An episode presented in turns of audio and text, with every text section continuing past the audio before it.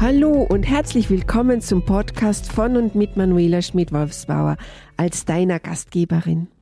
Dies ist der Podcast für Nachwuchsführungskräfte auf dem Weg zu charismatischen und empathischen Lieblingschefs, bei denen die Umsatz- und Gewinnzahlen einfach stimmen, mit denen die Arbeit Spaß macht und die ihre Teams zum Fliegen bringen.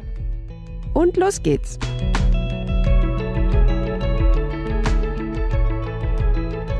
Folge 46. Urlaub. Die Auszeit als Führungskraft gut nutzen. Ach, ich sag dir, Manuele, ich dachte, es wird jetzt in den Sommermonaten ruhiger. Aber ganz das Gegenteil ist eingetreten. Ich habe das Gefühl, jeder räumt noch schnell seinen Schreibtisch vom Urlaub auf und ruft mich dann an und meint dann am Dienstag, hm, ich habe noch bis Donnerstag Zeit. Bis dann brauche ich noch Ihr Angebot am Schreibtisch, denn dann bin ich nämlich im Urlaub. Da musste ich schmunzeln, als ich gestern mit einer Geschäftspartnerin im Zoom-Call war und sie mir ihren Frust klagte. Da dachte ich mir, das kommt dir doch bekannt vor, oder? Und tatsächlich, in Podcast Folge 23 habe ich im O-Ton gemeint, Meist drehst du vor dem Urlaub nochmal so richtig auf, um deine Mitarbeitenden während deiner Abwesenheit nicht zusätzlich zu belasten und allen möglichen Überraschungen vorzubeugen. Die eine Person freut sich auf den Urlaub, die andere fühlt sich durch diese ungeplanten Überraschungen aufs äußerste gestresst. Stress lässt sich leider nicht immer vermeiden. Darum lerne mit ihm umzugehen, damit du ruhig und gelassen bleibst, wenn die Wogen um dich herum wieder hochschlagen. Was sagt eigentlich die Stressstudie 2016 der Technikerkasse mit dem Titel Entspann dich Deutschland dazu? Sechs von zehn Menschen in Deutschland fühlen sich gestresst. Egal ob beruflich oder privat. Und der gefühlte Stresspegel nimmt zu. Und folgende fünf Stressursachen stehen ganz oben auf der langen Liste. An erster Stelle ist die Arbeit, dann die hohen Ansprüche an sich selbst, die viel zu vielen Termine und Verpflichtungen auch in der Freizeit, die Teilnahme am Straßenverkehr und die ständige Erreichbarkeit. Die kennst du doch als arbeitender Mensch ganz bestimmt auch und noch viel mehr als Führungskraft. Also ab in den Urlaub, keine Arbeit, keine Termine, Handy abschalten, damit man nicht immer erreichbar ist. Und den Stau auf der Straße, den kann man auch umfahren mit der richtigen Taktik. Also Urlaub ist befreiend, kein Zwang mehr, Entspannung pur ist angesagt. Übrigens, weißt du, warum Entspannung so wichtig ist? Wenn du dir als Führungskraft jetzt einmal abgesehen vom Jahresurlaub regelmäßige Zeiten zum Entspannen in deinen Kalender einplanst und auch gönnst, weißt du, welchen Nutzen du davon hast? Hier sind nun die drei Vorteile regelmäßiger Entspannung vom hektischen Alltag einer Führungskraft. Erstens. Dein allgemeines Wohlbefinden verbessert sich. Dein Geist, die Gedanken in deinem Kopf, die beruhigen sich wieder. Du wirst besser schlafen. Letztendlich führt beides dazu, dass du dich besser konzentrieren kannst und deine Arbeitsleistung wieder steigt. Weiterer Punkt ist, dass dein Stresspegel sinkt.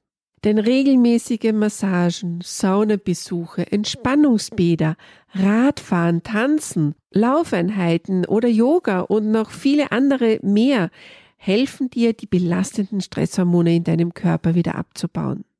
Denn sonst würde vielleicht der Arzt deines Vertrauens über kurz oder lang ein schlimmes Burnout bei dir diagnostizieren. Der dritte Punkt ist, dass sich deine Beziehungen wieder verbessern. Egal ob jetzt zu Kolleginnen, zu Mitarbeiterinnen oder deinen Liebsten zu Hause und deinen Freundinnen, du wirst einfach gelassener. Du reagierst umsichtiger, wenn du dir regelmäßige Auszeiten vom hektischen Alltagshamsterrad gönnst.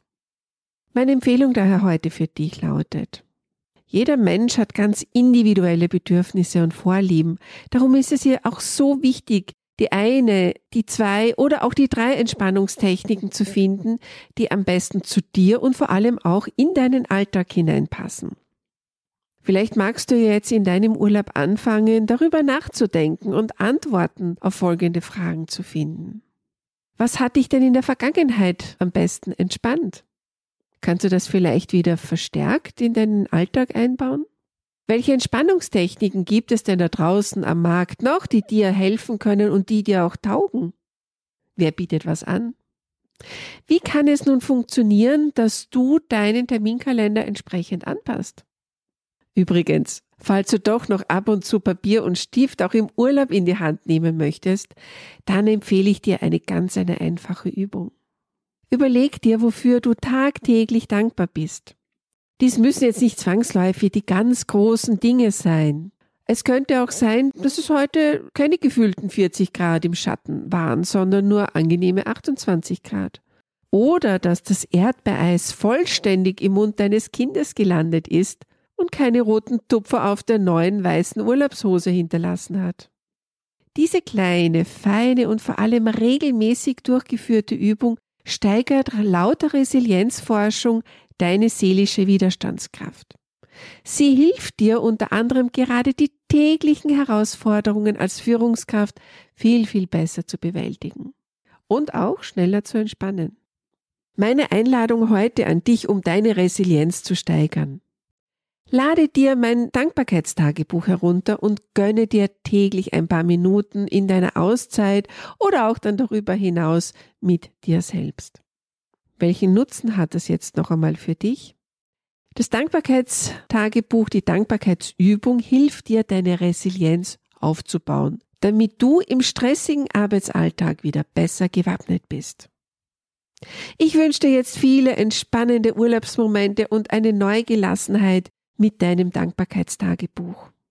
Du kannst dir die Vorlage auf meiner Homepage unter der Podcast-Folge, dem aktuellen Blogartikel Nummer 46 herunterladen.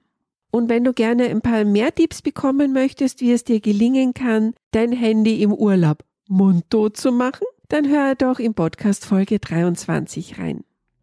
Ich gönne mir jetzt ebenfalls eine Auszeit und flüchte vor diesen hohen Temperaturen in den kühleren Norden. Alles Liebe bis zum nächsten Mal.